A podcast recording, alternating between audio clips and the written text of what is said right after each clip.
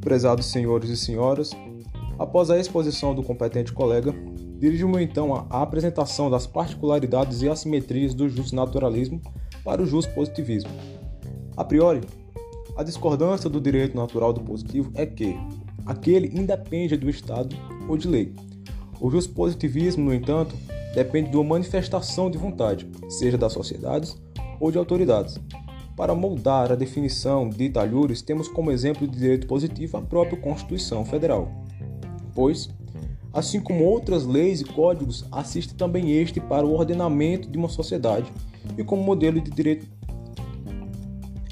Prezados senhores e senhoras, após a exposição do competente colega, dirijo-me então à apresentação das particularidades e assimetrias do justnaturalismo para o positivismo.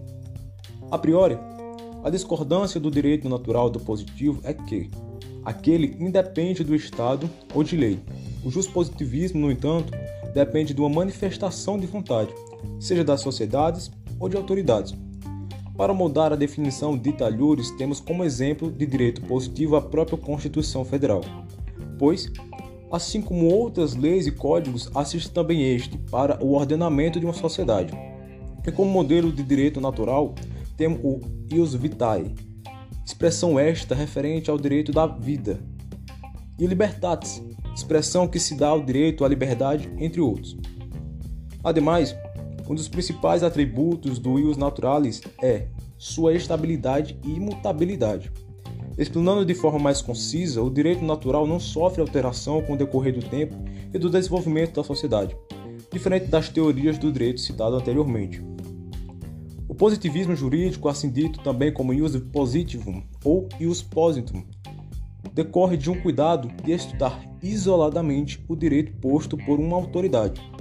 É importante salientar que, ao serem tratados os referidos direitos de forma diversa, de forma alguma este direito se sobressai sobre aquele direito. É visto também que o positivismo socorre o naturalismo quando não há dele nenhuma observância, e vice-versa. Haja vista que, ao se tornarem ultrapassados e inviáveis os textos legais, recorrem então estes para a jurisprudência. Filme então que as personalidades de cada direito foram adestradas de forma transparente. Dito isto, partimos então para a próxima pauta do tema.